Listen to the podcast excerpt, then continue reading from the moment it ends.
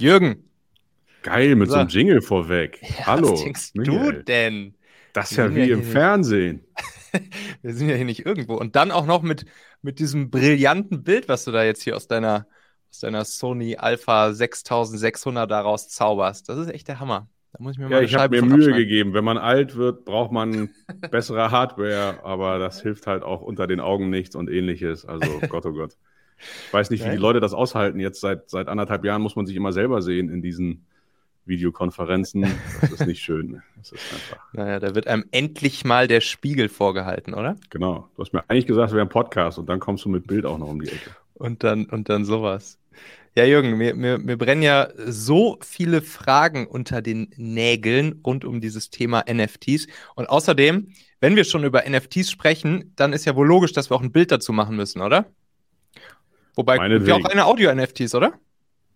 Gibt es auch, theoretisch ja. Also alles, was digital ist, kann man mit einem NFT verbinden. Hammer. Und sogar auch physische Sachen, oder? Aber da kommen wir ja später noch mal ein bisschen drauf zu sprechen. Ja. Schauen wir mal, sagst du.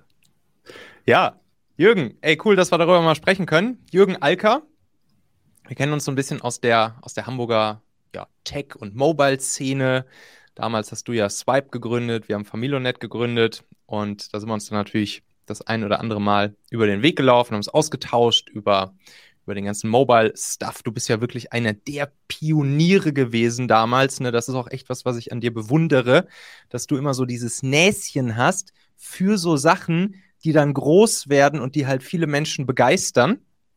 Und so war es halt damals schon mit Mobile. Und dann, ähm, ja, warst du ja, warst ja auch noch, seid ihr dann ja auch aufgekauft worden, ne? Wenn ich es richtig in Erinnerung habe.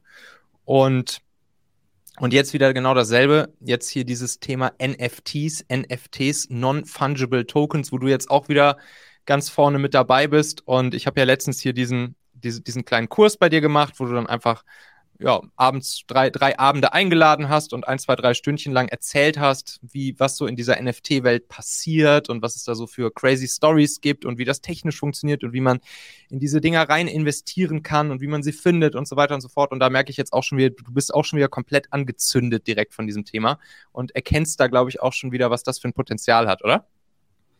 Ja, das hoffe ich zumindest, dass ich das erkenne. Das weiß man ja selber nie.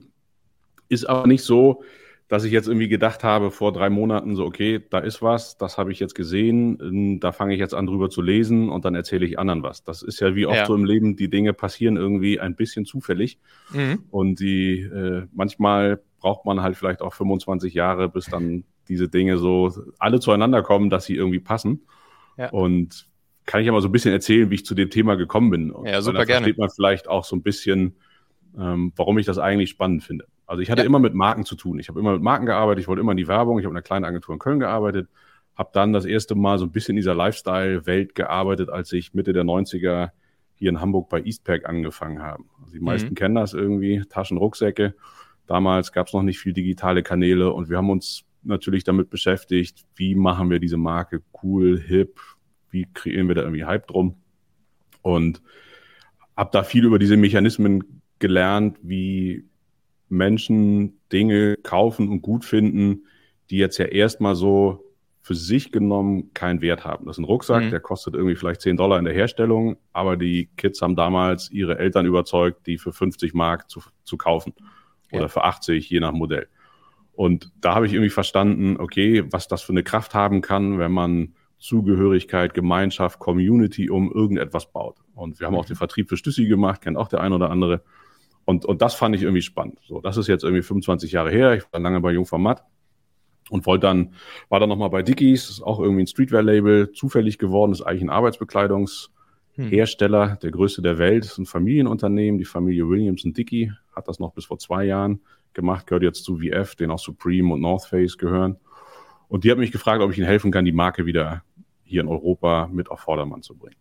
Und habe dann so ein bisschen das, was ich in der Werbung, Kommunikation gelernt habe, mit dem verbunden, was ich von davor noch wusste und habe auch da gelernt, wie man eben eine Hose, die aus relativ viel Plastik besteht, in Anführungszeichen, weil ich nicht mal 100% Baumwolle, die aber Kids gekauft haben für 19 Dollar bei Walmart, weil sie die praktisch fanden, die war günstig und ich konnte damit Skateboard fahren. Und mhm. aus dieser Subkultur mhm. ist so eine Marke wie Dickies irgendwie groß geworden.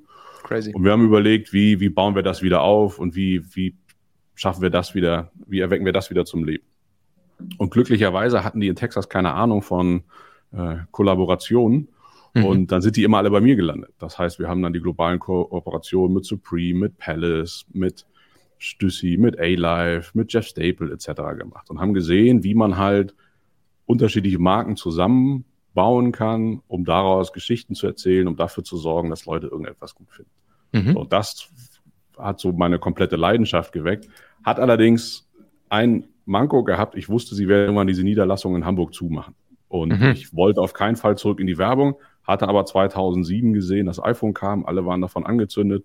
Ich hatte ein paar importiert, die an ein paar Werber verkauft und habe gemerkt, okay, da ist irgendwie was drin in Mobile und dachte, Dienstleistung kann ich, eine andere Idee hatte ich nicht und da habe ich mit Sven zusammen Swipe gegründet, weil wir gedacht haben, okay, hier ist was, da passiert was, die Welt wird mobile. Wir werden nicht mehr nur vor unseren Computern sitzen und unsere ersten Präsentationen waren quasi die Geschichten, dass wir den Leuten erzählt haben, bis 2015 werden x Milliarden Menschen mobile unterwegs sein. Und das mhm. konnten damals noch nicht so viele nachvollziehen. Und ich hatte immer irgendwie die Neugierde, irgendwie so Dinge zu machen. Das ist ein bisschen unangenehm, weil man hat so eine ständige Unruhe im Kopf. Also ich würde mir manchmal wünschen, dass die weg ist. Sven das macht die Besten so ein, aus, glaube ich. Ja, weiß ich nicht. Also Sven ist so Marathonläufer, Swipe gibt es bis heute, es sind irgendwie 100 mhm. Leute. Mhm. Die haben es dann 2015 an Sina Schrader verkauft, da bin ich in die Geschäftsführung. Und da habe ich dann extrem viel über User Experience, Technologie, über Plattformen gelernt, wie man Plattformen baut. Haben wir dann an Accenture verkauft. Also ich habe auch viel über Geschäftsmodelle nachgedacht und dachte aber, irgendwas muss da draußen noch sein, was mich interessiert, was ich noch machen möchte. Also bin ich quasi da genau vor einem Jahr rausgegangen, um mal zu gucken, was gibt's da eigentlich noch. Hab dann angefangen zu überlegen, wer waren eigentlich so die, die spannendsten Menschen in den 20 Jahren, 25 Jahren, die ich so getroffen habe und mit dem würde ich mich gerne mal wieder unterhalten und gucken, was daraus entsteht. Ich wollte einfach dem Zufall so ein bisschen freien Lauf lassen. Mhm. Und ich hatte 2013 die ersten anderthalb Bitcoin gekauft und habe die dann ein halbes Jahr später mit Verlust verkauft und habe dann bis 2016 die, die Füße stillgehalten, hatte dann einiges in Bitcoin und Ethereum, habe es dann aber auch mit Gewinn, aber viel zu früh verkauft und fand das Thema aber spannend. Und 2017 kamen die CryptoKitties. Das ist, mhm. die Firma dahinter ist Depper Labs. Das waren Katzen als JPEG, die man irgendwie als NFT kaufen konnte. Mhm. Und das habe ich nicht verstanden. Da habe ich gedacht, jetzt drehen sie durch. Jetzt soll man für JPEGs Geld ausgeben und irgendwie da was kaufen. Und das habe ich nicht richtig verstanden. Da habe ich gesagt, das ist doch irgendwie alles Humbug. Und ich habe am 27. Januar diesen Jahres eine Mail an Ricky Powell geschickt. Und Ricky Powell ist so der vierte Beastie Boy.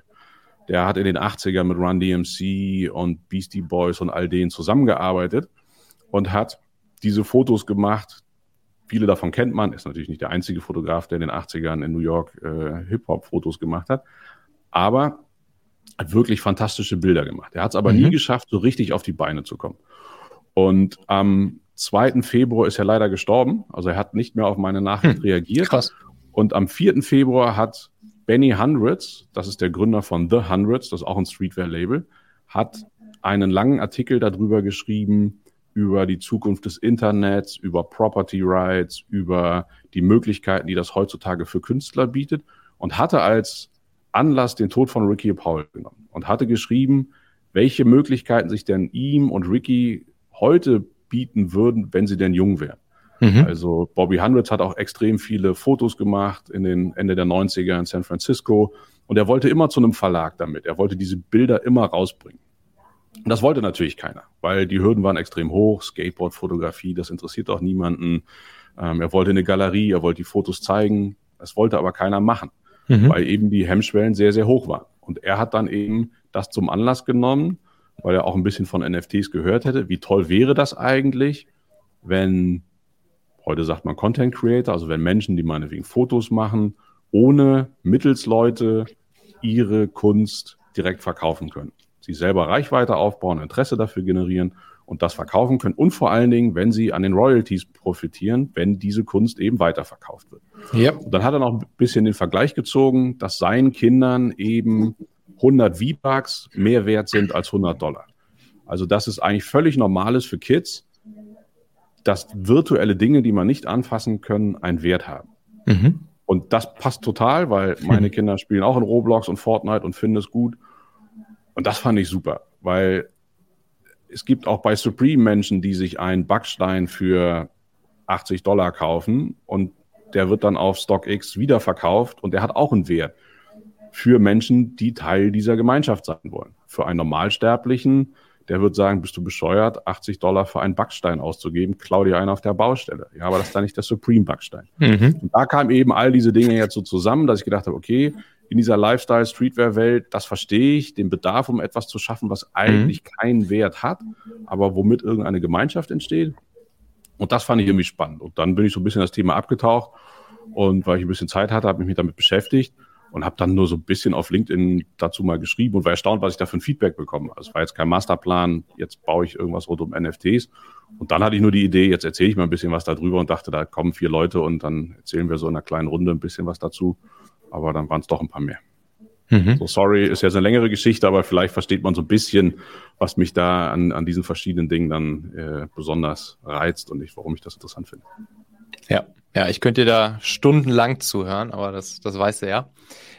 Aber jetzt nochmal noch mal wirklich, ne, ich, ich habe da immer das Bild von meinem Vater im Kopf.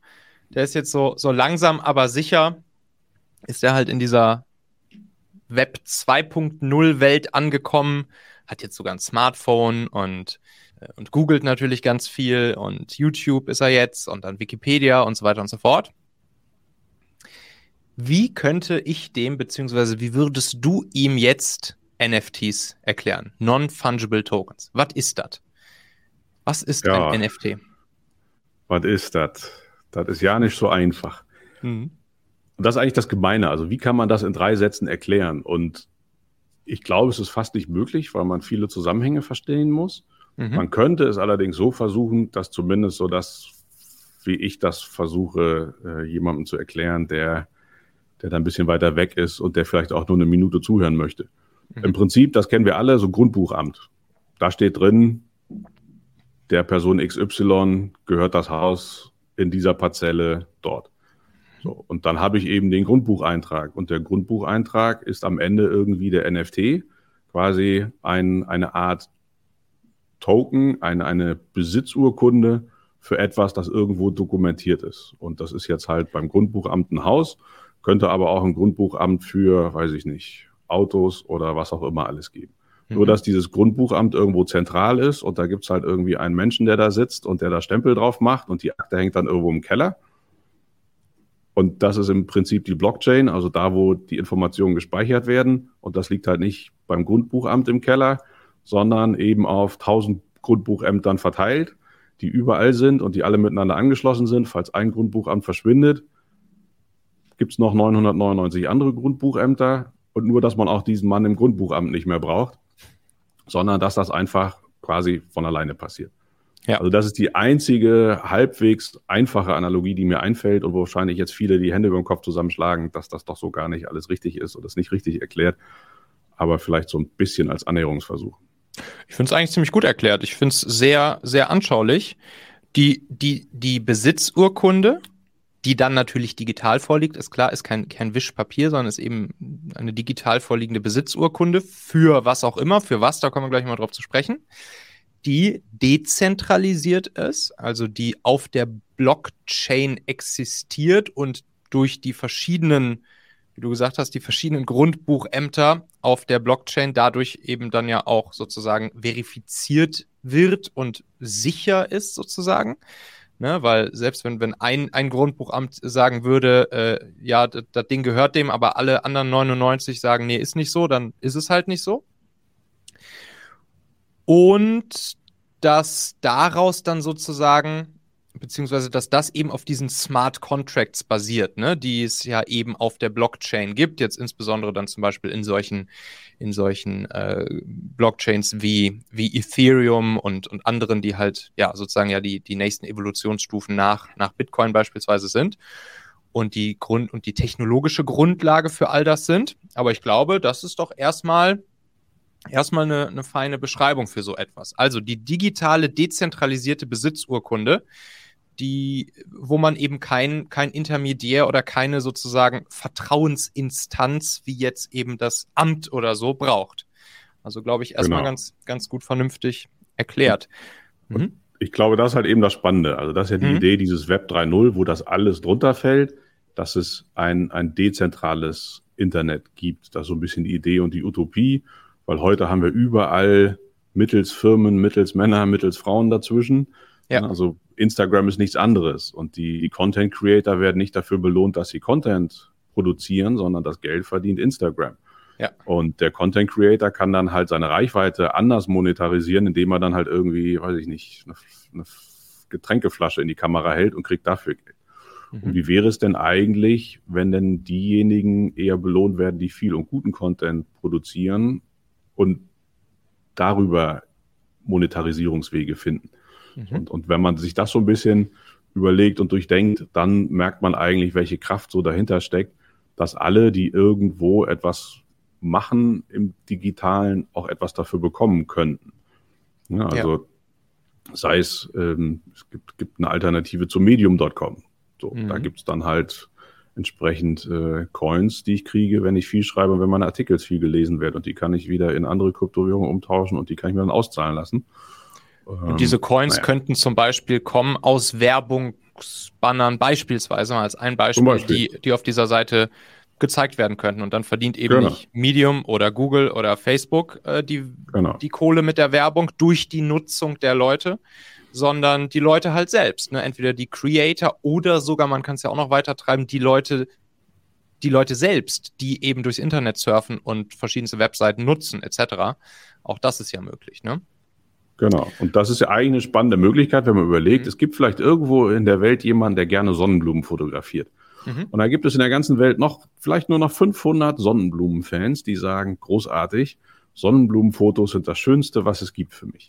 Diese Person irgendwo in Südostaustralien, die diese Fotos macht, die hätte ja normalerweise nie eine Chance, dass irgendwie jemand diese Bilder sieht. Mhm. Jetzt hätte sie die natürlich auch im Web 2 schon jederzeit irgendwo auf Instagram darstellen können. Die hätten die Klicks bekommen und dann wäre gut gewesen. Aber theoretisch kann sie jetzt sagen, ich biete diese Bilder zum Verkauf an. Ich habe mhm. eine Sammlung von zehn Bildern und jedes Bild gibt es genau einmal. Das wird quasi in so ein Smart Contract reingeschrieben. Dieses Bild gibt es einmal. Das Bild kostet, weiß ich nicht, 30 Dollar. Und wenn das Bild weiterverkauft wird für 3000 Dollar, weil irgendwie der Marktwert insgesamt steigt, dann möchte ich in Zukunft bei jedem Weiterverkauf 10% der Royalties haben. Mhm. Und dann kann ich eben meine Kunst so verkaufen, wie ich das möchte und muss mich um alles weitere nicht kümmern. Ja. Und damit sind wir auch schon beim Thema, was jetzt vor allen Dingen, zumindest im aktuellen Stadium, ja dranhängt an diesen Besitzurkunden. Und das sind eben aktuell vor allen Dingen ja, sagen wir mal, digitale Kunstwerke, viele Bilder, vor allen Dingen dann einfach wirklich ja in Form von JPEGs oder PNGs.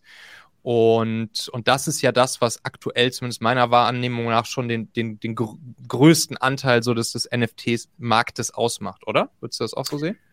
Ja, im Kern ist das so. Und warum ist das so? Ich glaube, weil das verstehen die Leute sehr schnell und sehr einfach. Mhm. Bisher war ja Blockchain sehr abstrakt und was ist das eigentlich? Und Bitcoin, ja, das verbraucht viel Energie und Geldwäsche und das ist alles komisch und Bitcoin ist ja langweilig. Das ist ja so, mhm ich habe 100 Euro auf dem Konto, da gucke ich auch nicht jeden Tag drauf und finde das total mhm. spannend, dass da 100 Euro liegen. und irgendwie alle haben sich gefragt, wofür braucht man denn die Blockchain? Das ist doch irgendwie nutzlos. Ich kann ja auch mit Euro von A nach B überweisen und das macht ja irgendwie keinen Sinn. Und jetzt kommt aber der Effekt dazu, dass das eben über NFTs alles ein bisschen bunter wird und ein bisschen lebhafter und dass es eben Menschen, die es schaffen, eine Community um ein Thema oder ähnliches zu bauen, gewisse Dinge verkaufen können. Es gibt also Künstler, die über die letzten Jahre gute Reichweiten aufgebaut haben auf Instagram und anderen Kanälen und die auf ja. einmal sagen können, oh, ihr könnt jetzt mein Foto kaufen und dieses Foto gibt es nur einmal. Und Programmierkenntnisse dafür brauche ich 0,0 theoretisch. So, also ich kann fünf Bilder jederzeit, so ein bisschen wie bei eBay, ein äh, Produkt anlegen und sagen, das ist eine Versteigerung, das wird zum Festpreis verkauft oder äh, man soll mir einfach ein Angebot machen. Und das ist eine Sache von zehn Minuten. Und dann muss ich mich nie wieder darum kümmern, und wenn die Bilder irgendwann in fünf Jahren weiterverkauft werden, dann kriege ich irgendwann eine Mail, dein Bild wurde weiterverkauft, hier sind deine Royalties. Ist doch mhm. herrlich. Ich muss keine Galerie haben, ich muss mit niemandem da mich anbiedern, sondern ich kann mich auf meine Kunst konzentrieren und natürlich, ich muss es schaffen, dass ich eine Community habe. Ich habe mal aus Spaß irgendwie zehn Bilder auf äh, OpenSea hochgeladen von 1998, wo ich in New York war und was mit so einer Filmkamera fotografiert habe. Da habe ich genau 0,0 Views drauf. Ist ja auch kein Mhm. Wunder. Ich versteck's da und keiner sieht's. Ich habe keine Community um New York gebaut, um meine Fotografie oder Mhm. irgendwas. Ich bin kein besonders guter Fotograf. Also warum sollte die jemand kaufen? Diese Mechanismen gelten natürlich weiter. Aber es gibt junge Künstler, die machen abgefahrene Fotos oder Digitalkunst. Die haben ihren Eltern die Immobilienkredite Ja. getilgt, weil sie Mhm. damit so erfolgreich sind. Ja. Und damit kommen wir jetzt ja auch schon zu einer Krux an der ganzen Geschichte, nämlich was ja jetzt auch, was jetzt in dem Fall dann wahrscheinlich auch mein Vater, beziehungsweise was auch für mich am Anfang so die Gedanken waren, ist ja, okay, dieses eine Bild, das ist dann vielleicht das Original, das kann ich weiterverkaufen oder das kann ich einfach jetzt als NFT erstellen und verkaufen. Aber jetzt kann ich ja auch einfach hingehen, was weiß ich, Google Bildersuche machen, mir einen Screenshot von diesem Bild machen, dann habe ich es ja auch. Kann ich es mir ja auch als Desktop-Hintergrund machen, weil ich es halt ein schönes Sonnenblumenbild finde oder weil ich es ein schönes New York-Bild finde. Dann habe ich ja im Prinzip auch den kompletten Nutzen aus diesem Bild und kann es ja auch, wie es eben mit so einem digitalen Gut möglich ist, kann es ja auch im Prinzip unendlich viel Copy-Paste, Copy-Paste, Copy-Paste replizieren. Ne? Was macht denn da jetzt eigentlich genau dann diese Originalität und diese Einzigartigkeit aus, wenn ich ja theoretisch so ein Bild auch einfach kopieren kann, unendlich häufig? Genau, also das ist natürlich ein Argument, was absolut richtig ist. Jeder kann sich ein Bild von einem Künstler, Right-Click Safe heißt das in der ganzen Mhm. NFT-Sprache so ein bisschen. Ne? Das sind quasi die Ungläubigen, die sagen, ja, ich kann es ja auch einfach so speichern. Ja, klar, kann Mhm. man. Ähm, und das ist auch so. Aber das ist so ein bisschen wie, ich kann mir auch eine Mona Lisa, die gefälscht wurde, auch mit Ölfarbe auf Leinwand, die genauso aussieht, zu Hause hinhängen. Aber jeder weiß, es ist nicht die echte. Gut, das weiß man dann vielleicht bei irgendeinem anderen Bild nicht. So. Mhm. Es ist aber für jeden theoretisch nachvollziehbar, wem gehört denn das Bild wirklich? Und Mhm. bist du jemand, der sich einfach nur äh, geklaut hat und dann bist du halt irgendwie ein Spinner? Oder bist du jemand, der irgendwie dem es wirklich gehört? Und jeder kann sich, und da gibt es auch kein Gegenargument, jeder kann sich auch eine Fake-Rolex kaufen irgendwo. Die sehen ja auch zu, äh, wahrscheinlich sagen Rolex-Fans, das erkenne ich sofort, aber für Normalsterblichen ist ja eine Rolex-Fake auch nicht so einfach erkennbar. Ja. So, also das, das Thema hat man überall. Aber jetzt kommt so das nächste dazu. Mhm. Ähm, ich kann da ja theoretisch weitere Funktionen hinterlegen. Ich kann jetzt als Künstler sagen, jeder kann sich dieses 800 mal 800 Pixel JPEG runterladen, aber nur der Inhaber kriegt die Auflösung in 10.000 mal 10.000 Pixeln. Mhm. Und klar, wenn ich die dann nehme und verteile die ins Internet und stelle die auf Dropbox und jeder kann sich die wieder runterladen, dann ist das auch wieder weg. Ja. Also ich kann hinter ein NFT weitere Funktionen hängen. Und richtig interessant wird das Ganze, wenn man sich jetzt vorstellt, Billie Eilish würde sagen, ich gebe ein Konzert morgen auf Mhm. meiner Webseite. Damit kommst du nur rein, wenn du ein NFT hast. Dann Ja. könnte sie ein NFT auf den Markt schmeißen, theoretisch kostenlos, an ihre 100.000 treuesten Fans und die kommen damit genau einmal auf die Webseite drauf. Und das ist nicht, das kann man nicht fälschen, da gibt es keine gehackten Logins oder ähnliches, sondern ich kann einfach sagen, diese 100.000 Leute kommen auf meine Webseite und kriegen speziellen Content. Mhm. Und, und die nächste Stufe von eben ja Kunst ist ja sowas wie Board Apes. Das haben jetzt viele gehört. Da gibt es Leute, die geben irgendwie Millionen aus, um irgendwie sich so einen blöden Affen zu kaufen. Da Mhm. kann man jetzt sagen, das Artwork ist schön oder das ist hässlich. Aber ich kaufe mir damit Zugang zu einer Community. Ich kaufe mir damit ja eben diesen Zugang, dass ich dazugehöre. Und ich, ich zeige das dann eben auf meinem Profilbild bei Twitter. Kann man jetzt wieder sagen, kann sich ja jeder dieses Profilbild runterladen und in seinen Twitter-Account machen. Ja, aber irgendwie weiß ich, ich habe mir das leider irgendwie zusammengeklaut und das ist irgendwie komisch. Mhm. Twitter wird dann auch übrigens demnächst eine Verifizierung anbieten. Die gucken dann wirklich, ist das das Original und liegt das in der Wallet drin? Und da gibt es dann so einen lila Haken. Dann wird das Ganze nochmal so einen Schub bekommen. Mhm. Aber am Ende kann ich sagen, der Inhaber dieses NFTs bekommt Zugang zu Dingen, die exklusiv sind. Also zum Beispiel als Inhaber eines Board Apes NFTs bekomme ich Zugang zu deren Online-Shop und kann mir dann dann Hoodie kaufen. Ja. Ist jetzt vielleicht nicht der geilste Use Case, aber um das zu verstehen. Oder ich kann Content auf der Webseite sehen, den keiner sehen kann. Oder ich Mhm. komme in einen geschlossenen Discord-Channel, in den nur Leute reinkommen, die diesen NFT haben. Und die Technologie ist da, die ist offen und das sind Standards und das ist dann immer relativ einfach zu implementieren. Ja.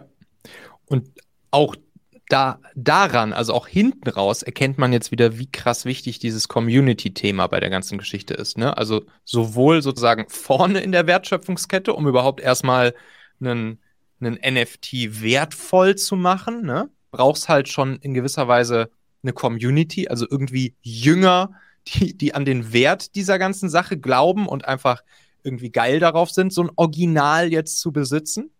Und dann kann man damit dann auch weiterhin oder nach hinten raus sozusagen die Community auch weiter, noch weiter ja, ausbauen wäre das falsche Wort, aber sozusagen noch exklusiver und noch wertvoller machen. Und das bedingt sich dann natürlich wieder gegenseitig. Und das ist natürlich auch irgendwie das Krasse an der ganzen Geschichte, ne? Genau, und das hat man eben, sieht man bei diesem Board Ape Yacht Club, das sind vier Typen, die keiner so den richtigen Namen kennt. Die haben es halt Stück für Stück geschafft, da eine Begehrlichkeit zu schaffen. Es gibt mhm. halt nur 10.000 dieser Affen, die sind begrenzt, dann ist Feierabend. Es gibt mhm. jetzt die Mutant Apes, die gibt es 20.000 Mal, aber die sind schon nicht mehr ganz so besonders wie die Original Board Apes. Mhm. Und das ist eben limitiert. Und Dinge, die limitiert sind, sind ja immer, sorgen schon mal grundsätzlich dafür, dass sie irgendwo Interesse sorgen. Und wenn dann natürlich irgendwann, äh, und das ist so ein bisschen wie eine, eine Marke wie Supreme oder Palace, die machen auch nur ein T-Shirt, was in der gleichen Fabrik hergestellt wird wie das T-Shirt für, weiß ich nicht, irgendeine Billigkette. Aber ja. die schaffen es ja eben, das mit ganz anderen Dingen drumherum aufzuladen. Und wenn mir das in diesem Bereich gelingt, dann habe ich da einen entsprechenden Vorteil und kann auch dafür sorgen, dass die Leute unbedingt dabei sein wollen und vielleicht auch bereit sind, also Premium zu bezahlen, um in diesen Club reinzukommen. Und jetzt kauft mhm. sich das halt Jimmy Fallon und brüstet sich damit. Irgendwelche Rapper kaufen sich diese Affen und sagen, cool, ich will da Teil dessen sein. Was natürlich wieder die Kids cool finden und sagen, krass, ich war schon früh dabei, ich habe nämlich nur 200 Dollar für den bezahlt. Mhm. Jetzt zahlen die Promis irgendwie Millionensummen dafür. Ich bin da eigentlich viel geiler als die, weil ich habe schon kommen sehen. Ja, wo wir jetzt gerade schon das Thema anschneiden, Brands, Unternehmen, Marken, glaubst du, dass das ist was, wo, wo Unternehmen und Brands jetzt, jetzt reingehen sollten? Oder gibt es welche, für die es mehr Sinn macht, welche, für die es vielleicht überhaupt gar keinen Sinn macht?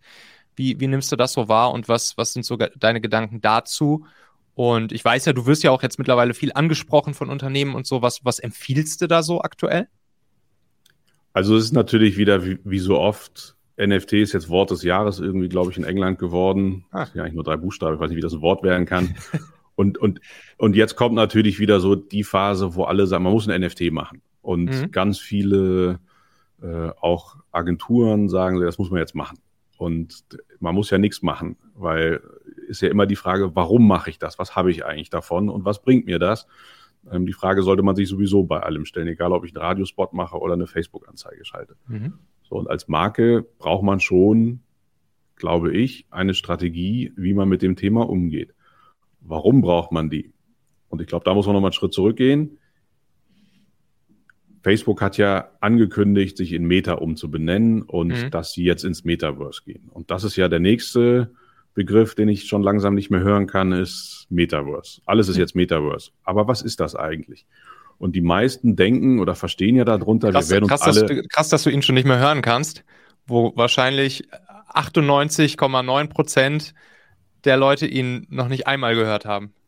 Ja, das ist das Blöde, wenn man sich in so Blasen bewegt, dann hört man das halt. Und und es ist ja wie so oft, es ist halt ein bisschen blöd, wenn es einfach Leute nehmen, weil es jetzt gerade passt und man schreibt es irgendwo drunter.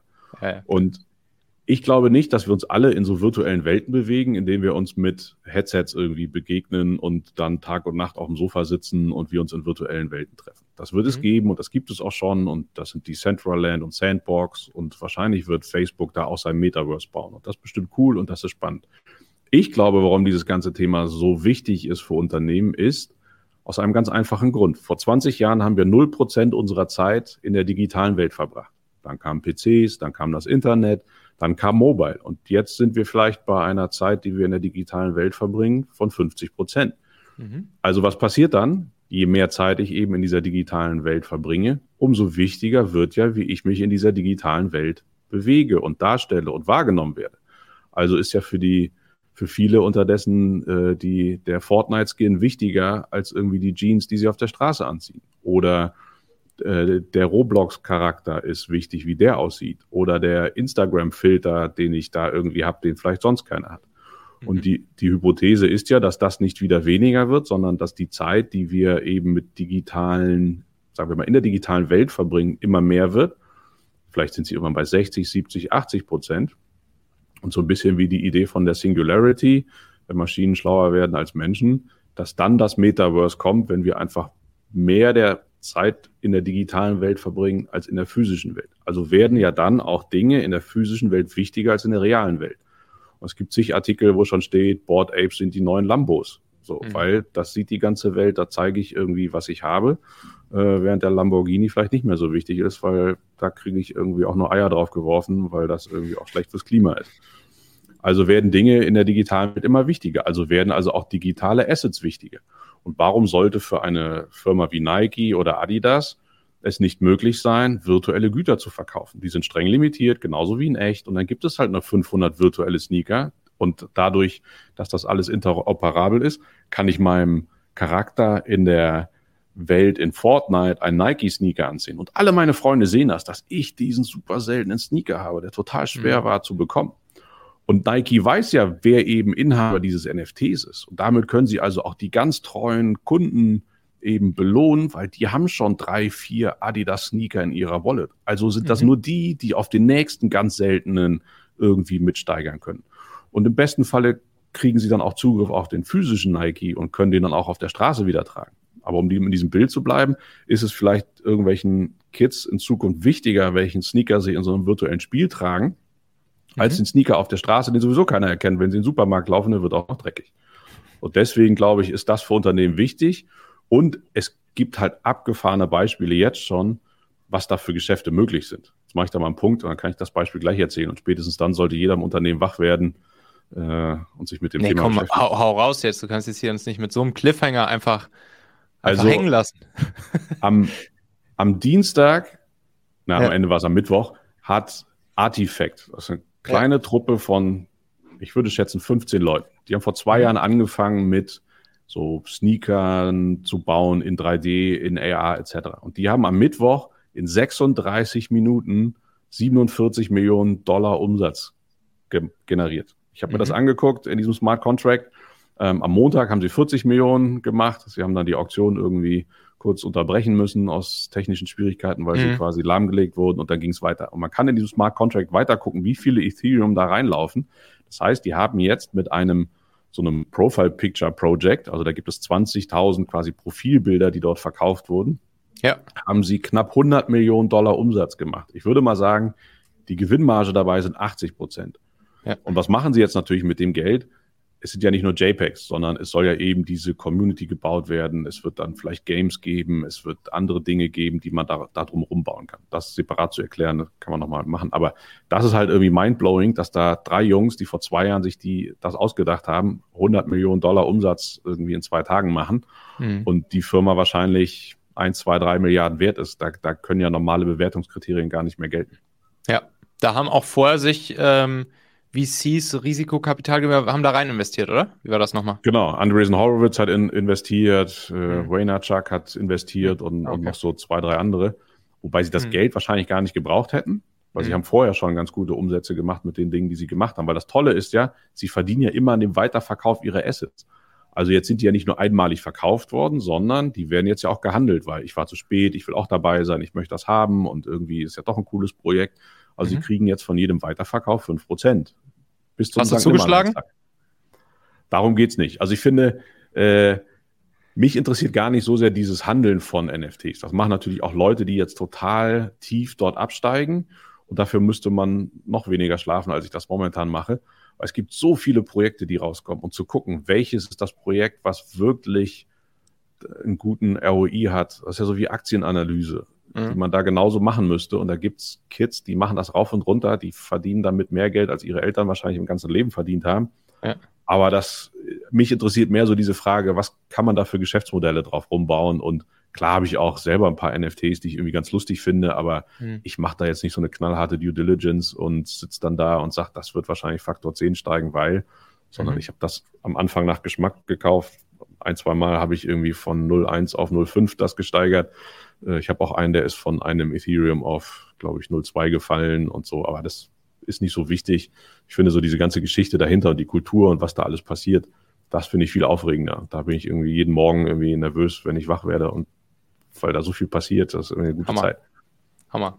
Das, das treibt dich doch dann jetzt richtig an. Allein das ist doch schon ein perfektes Zeichen, wenn du morgens nervös aufwachst und dich fragst, ey, was ist heute Nacht schon wieder passiert da in, äh, in Asien und Amerika? Was gibt es jetzt wieder für, für, für News aus NFT-Land? Du hattest noch nach einem Brandbeispiel gefragt. Also gestern hat, oder vorgestern war es, glaube ich, ähm, Budweiser in den USA zusammen mit Gary Vaynerchuk. Gary Vaynerchuk ist schlau, hat gleich eine Firma gegründet, die sich genau mit diesem Thema beschäftigt und die den Unternehmen hilft. Und Budweiser ist der erste Kunde. Sie haben das Budverse mhm. quasi gegründet, aufgebaut und sie haben sich auch die Domain beer.eth gesichert. Also mhm. .eth ist so die Domains, die man in Zukunft haben muss, äh, die man sich registrieren sollte, um da zu spielen, weil dann kann ich auch Ethereum nicht mehr an so eine komplizierte Wallet-Adresse schicken, sondern wenn ich jetzt Budweiser Geld schicken ja. möchte, was ich nicht tun werde, äh, kann ich Bier.eth verwenden. Und sie haben 1936 Dosen. Ich glaube, dass das Jahr irgendwie, weiß ich nicht, wo sie gegründet wurden oder was auch immer, auf den Markt gebracht. Super hochwertig designt. Und zum einen hat Budweiser scheinbar eine sehr große Community, die Budweiser so sehr liebt, dass sie für die seltene Dose quasi äh, bei der Erstausgabe 1000 Dollar bezahlt hat und die etwas mhm. anderen Dosen, die es öfters gab, 500 Dollar.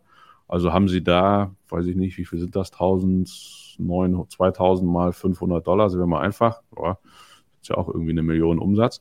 Mhm. Ähm, und daraus bauen sie jetzt eben dieses Budverse. Da kriege ich dann Zugang zu speziellen Events, zu speziellem Content etc. Und das hat funktioniert. Und das, das war mal ein Beispiel, wo man schon sieht, okay, das, das funktioniert richtig gut.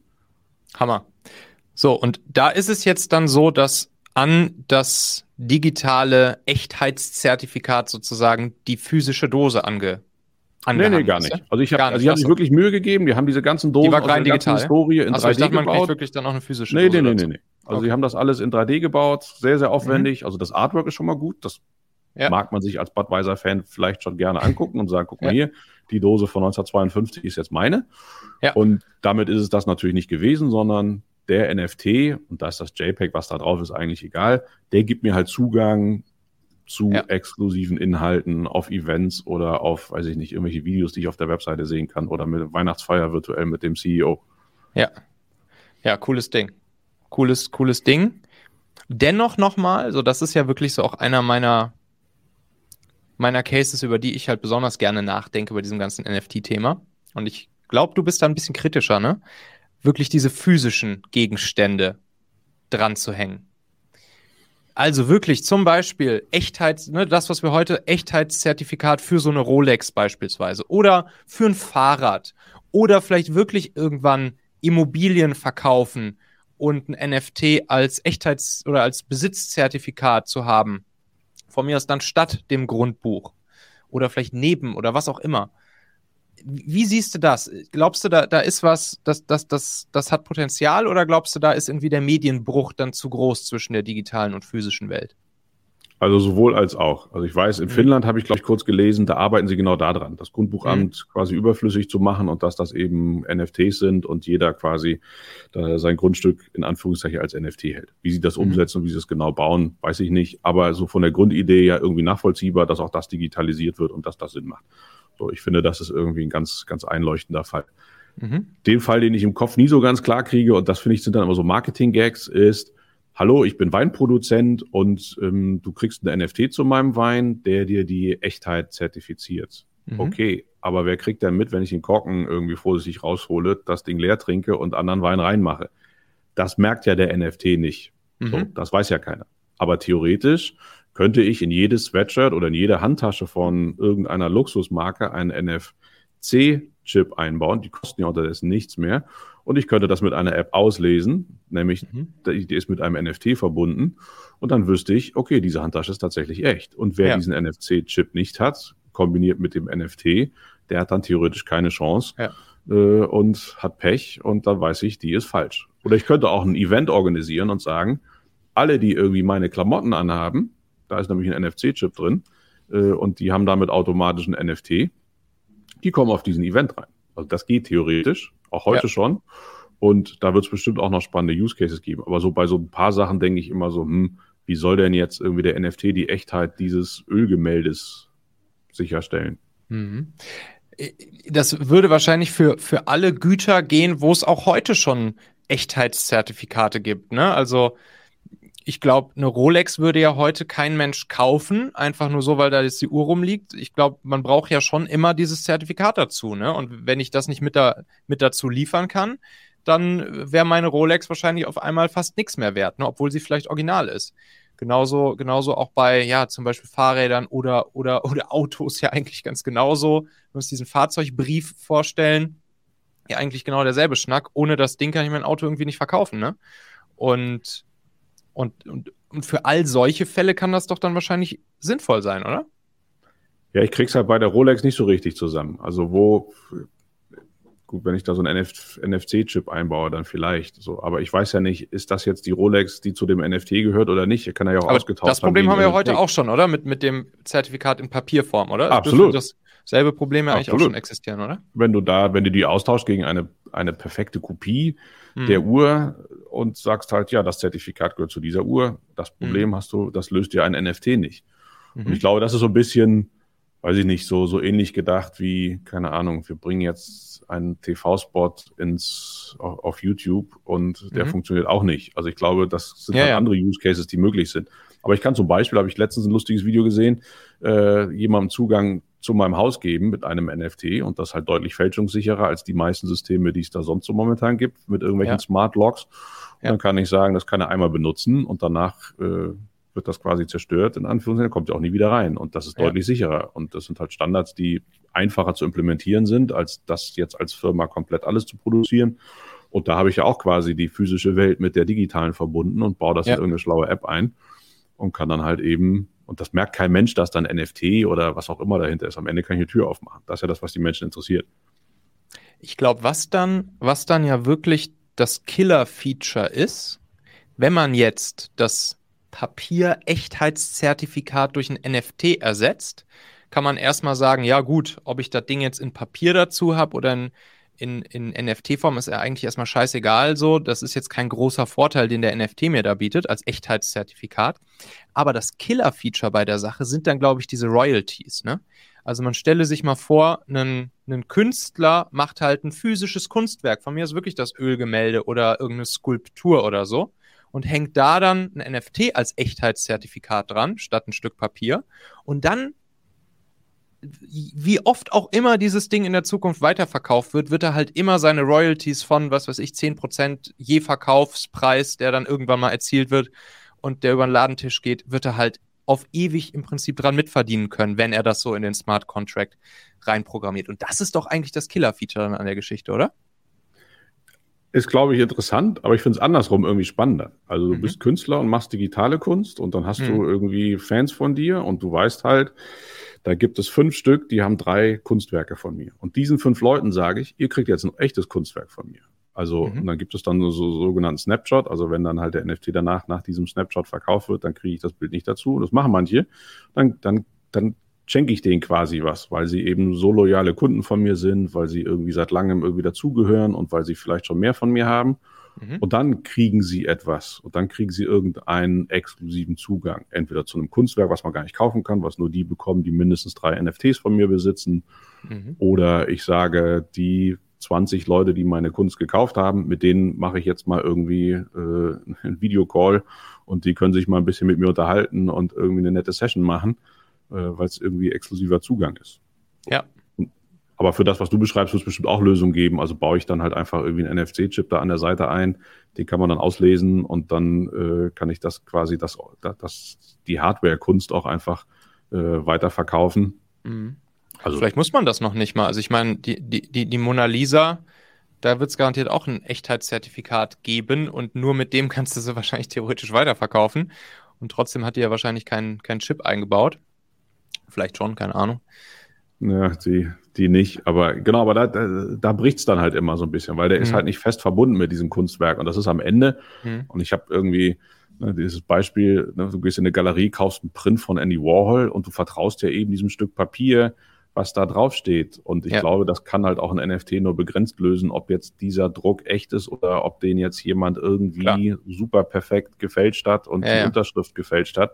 Das Ja. kann der NFT nicht lösen. Aber in der digitalen Welt kann er das lösen. Und da ist dann halt der Standard 100 mal höher, Ja. äh, als einer äh, Galerie zu glauben, dass das hier das Echtheitszertifikat ist, weil da ein hübscher Stempel drauf ist und drei Unterschriften. Ja, auf jeden Fall.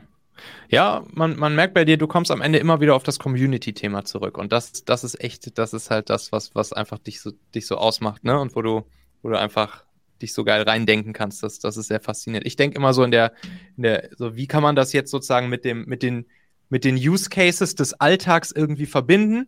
Und du hängst so voll in dieser Community-Welt drin. Richtig, richtig geil. Hammer. Ja, ich glaube, das ist halt eben spannend, so dass halt Unternehmen ja. und Marken sich überlegen können, welchen Nutzen haben denn die Menschen davon, dass sie Teil meiner Community sind? Und was biete ich ihnen eigentlich dafür, dass sie irgendwas mhm. von mir haben und kaufen? Und was kann ich ihnen da Gutes tun? Dinge, mit denen sie nicht rechnen. Das war jetzt auch bei diesem Artifact-Beispiel. Also die, die mhm. die alten NFTs von denen hatten, die konnten jetzt für 0,05 Ethereum statt für 2 Ethereum mhm. sich so einen Klon, also so ein, so ein Avatar kaufen. Also belohnt man eben die, die einen früh unterstützt haben. Oder es gibt einen App-Entwickler, der hat einen NFT rausgebracht statt eine Kickstarter-Kampagne und der sagt, guck mal hier, ich habe irgendwie 4000 Twitter-Follower, ich möchte eine App entwickeln, die kann das und das, habt ihr Lust, mich zu unterstützen? Und da gibt es in seiner 4000 Leute-Community 300 Leute, die sagen, ja, das unterstütze ich mit 700 Dollar und daraus entwickelt er jetzt seine App. Und die können mhm. sich mit ihm über die Features in einem geschlossenen Discord unterhalten, die haben Zugriff als erster auf diese App und vielleicht, wenn er diese App irgendwann mal in weiß ich nicht, fünf Jahren für 10 Millionen verkauft, könnte er theoretisch allen, die dann diesen NFT noch besitzen, vielleicht auch was davon zurückgeben oder so. Ich ja. finde, da, das gibt halt so ganz neue Möglichkeiten und ich muss halt nicht so aufwendig meinetwegen eine Kickstarter-Kampagne aufsetzen, sondern was ja. der da gemacht hat, dauert fünf Minuten. Ja, Hammer. Du hast jetzt schon gesagt, du ja, bist jetzt nicht hyper interessiert daran, äh, sozusagen NFTs hinterher zu apen und, und irgendwie zu gucken, was ist jetzt der, das nächste Big Thing, was könnte groß werden und so, sondern interessierst dich halt mehr für das Ökosystem und, und alles da drumherum an sich. Nichtsdestotrotz, vielleicht nochmal ganz kurz zusammengefasst für, für, die, für die Leute, die es jetzt halt interessiert und vielleicht überlegen, irgendwie mal in so ein Ding rein zu investieren, vielleicht auch nur aus Spaß oder weil sie halt wirklich denken, dass es, dass es äh, vielleicht eine krasse Wertsteigerung hinlegen könnte. Wie, wie mache ich das? Wie, wie kaufe ich jetzt so ein Ding? Was sind so die ein, zwei, drei, vier Schritte, die ich gehen muss, um mir jetzt ein, ein schönes NFT zu schießen? Also ich glaube, das ist elementar wichtig, dass man sich damit beschäftigt und mhm. guckt, wie das funktioniert und dass man auch mal zwei, drei hat. Die kriegt man ja auch für wirklich sehr, sehr wenig Geld. Also da kann ich irgendwie dann rumsurfen und gucken, was gibt und was gefällt mir.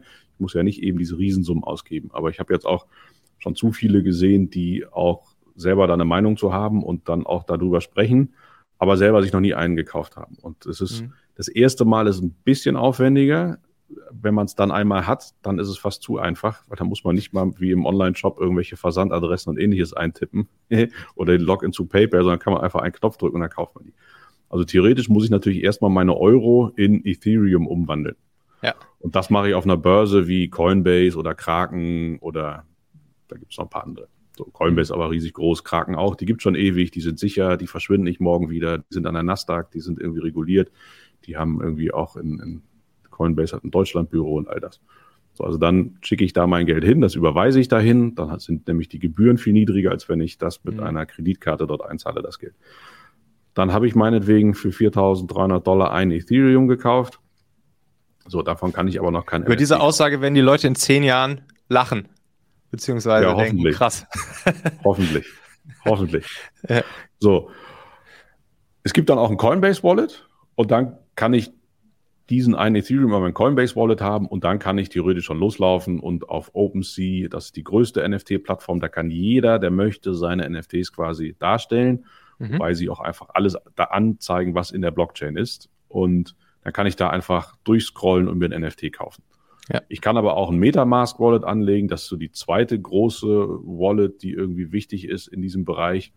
Ähm, und dann müsste ich einmal von Coinbase mein Ethereum dahin schicken und ich verbinde dann quasi äh, eine Website oder ähnliches einfach mit meinem Wallet und der sieht dann, ah, okay, da ist ein Wallet, was liegt da drin, kann er sich das leisten, dann kannst du kaufen drücken und los geht's. Und das ja. war es im Prinzip schon. Es ist, wenn es einmal eingerichtet ist, dann gar nicht mehr so kompliziert und wenn man da so ein bisschen die Sorge äh, einem davon genommen hat, dann wird es auch einfacher. Wobei das natürlich auch noch nicht so ist, dass das irgendwie für zwei Milliarden Menschen gemacht ist. Äh, also auch da wird die User Experience noch besser werden. Und da gibt es jetzt auch schon erste Lösungen, wo ich einfach mit Euro kaufe und im Hintergrund wird das alles erledigt und dann muss ich nur meine Ethereum-Adresse angeben und dann legen die mein NFT da rein. Die brauche ich schon, diese Ethereum-Adresse, aber das wird halt auch alles noch einfacher, als es das heute ist. Ja, perfekt. Hammer. Können wir jetzt eigentlich, ich habe hier die, ich habe hier ganz viele Notizen so nebenbei gemacht, diese hier. okay, sieht gut aus. Screenshotten schnell. Screenshotten und ein NFT draus machen, würde ich sagen, oder? Ja, zu dieser Folge. genau. Will nur keiner kaufen. das ist das Problem an der Sache. Aber egal. Egal, hat man schon mal ein NFT äh, rausgebracht. Ja, auch das ist nicht so schwierig. Auch das kann man einfach mal ausprobieren. Ja, genau. Ich, ich, ich habe ja schon den einen von dir, weil ich ja. bei deinem, bei deinem Kurs ja teilgenommen und dann äh, ja, hast du ja auch jedem Teilnehmer ein NFT rübergeschoben. Genau. Der ja, das wusste ich. Also weil da tatsächlich viele sagen, ah, jetzt habe ich mal einen und jetzt irgendwie wird das ein bisschen greifbarer, auch wenn es nur ja. digital ist und auch quasi in Anführungszeichen keinen Wert hat. Aber wer weiß, vielleicht wird meine Community ja. so groß, dass man damit irgendwann ein VIP-Abendessen mit mir bekommt, wenn man diesen NFT besitzt. Und dann steigen natürlich auch der, der Zweitmarktpreis. Aber ich habe natürlich auch Royalties eingestellt, dass ich dann hinterher ah, profitiere, nice. wenn ihr den teuer weiterverkauft. Sehr gut. Sehe ich den jetzt eigentlich nur in, nur in OpenSea, dass ich den besitze, oder sehe ich den auch irgendwo in meiner Metamask-Wallet? Nee, du kannst den, also ja, Metamask ist noch nicht so richtig gut entwickelt. Du kannst den, wenn ja. du dir Metamask auf deinem iPhone äh, installierst und mit deiner, dann hat er deine Ethereum-Adresse, dann zeigt er dir die auch an. Also dann kannst ah, du okay. da durchscrollen und dann zeigt er dir alle NFTs an, die du besitzt. Da liegt dann auch meiner drin. Ja. Und OpenSea, die, die liegen ja theoretisch in der Blockchain, die ist ja für jeden ja, zugänglich. Und theoretisch kann das dann auch, wenn jetzt Coinbase einen NFT-Marktplatz äh, macht, dann kannst du den auch auf Coinbase dann finden, auf dem Marktplatz okay, oder genau. auf anderen Marktplätzen, die es dann in Zukunft gibt. Okay. Ähm, mhm. Da kann den jeder sehen. Ähm, und man kann ihn auch nicht groß verstecken oder sonst was, sondern er ist immer für immer ja. da und für immer öffentlich. Also, Aber das gehört ja genau zu diesem. lange überleben. Ja, zu diesem socially communicating ja auch dazu, ne? Das wird dann ja, das kann dann ja wirklich auch, das, deshalb auch dieses Lambo-Beispiel, weil das kann ja dann schon auch wirklich so ein, ja, so eine Art Statussymbol werden, ne? Dass du halt, dass du halt sagst, guck mal hier, das ist meine Wallet und guck mal, was ich da für krasse Dinger drin liegen habe. Genau, da gibt's jetzt schon Webseiten, die genau das machen. Also die nehmen mhm. dann alles, was in deiner Wallet drin ist und packen das in so eine virtuelle Galerie. Und dann kriegst mhm. du einen Custom-Link und dann könntest du sagen, hier, guck mal, das sind meine NFTs, die ich habe. Und dann, weiß ich nicht, schmeiße ich halt die raus, die mir nicht so gefallen und dann kann ich die in der virtuellen Galerie angucken. Wer macht das jetzt? Warum macht man das? Keine Ahnung. Menschen machen ja viel, aber ja, theoretisch wird es genauso sein, dass man das eben äh, für, für solche Zwecke nutzen kann und man auch so ein bisschen zeigen kann, was man hat. Und eben dieses Twitter-Beispiel, ne, als Profilbild. Mhm dass das verifiziert ist, der Affe. Ich glaube, das wird dem Ganzen auch nochmal Push geben. Also da ist Twitter schon auch hinterher bei diesem NFT-Ding. Und wenn ich eins gelernt habe, als alter, weißer, weiser Mann, man kann den Fortschritt nicht aufhalten. Ist das gut oder ist das schlecht? It's a thing, also so, so, so im Englischen. Ne? Es ist einfach so, es ist da und man kann aus allem was Gutes und aus allem was Schlechtes machen. Man hm. sollte zumindest so ein bisschen die Neugierde haben, sich bei solchen neuen Themen irgendwie sich das anzuhören und ich habe damals so viele Leute gehört, als ich mein erstes Handy hatte, 1994 war es, was für ein Schwachsinn, muss jetzt einen auf wichtig machen, auf der Straße telefonieren, das braucht doch keiner, ja. kannst du doch warten, bis du zu Hause bist zum Telefonieren. Fünf Jahre später dann alle Telefone in der Tasche. Dann ging es los mit irgendwie, wer muss denn jetzt auch noch per E-Mail erreichbar sein? Bub war Blackberry da.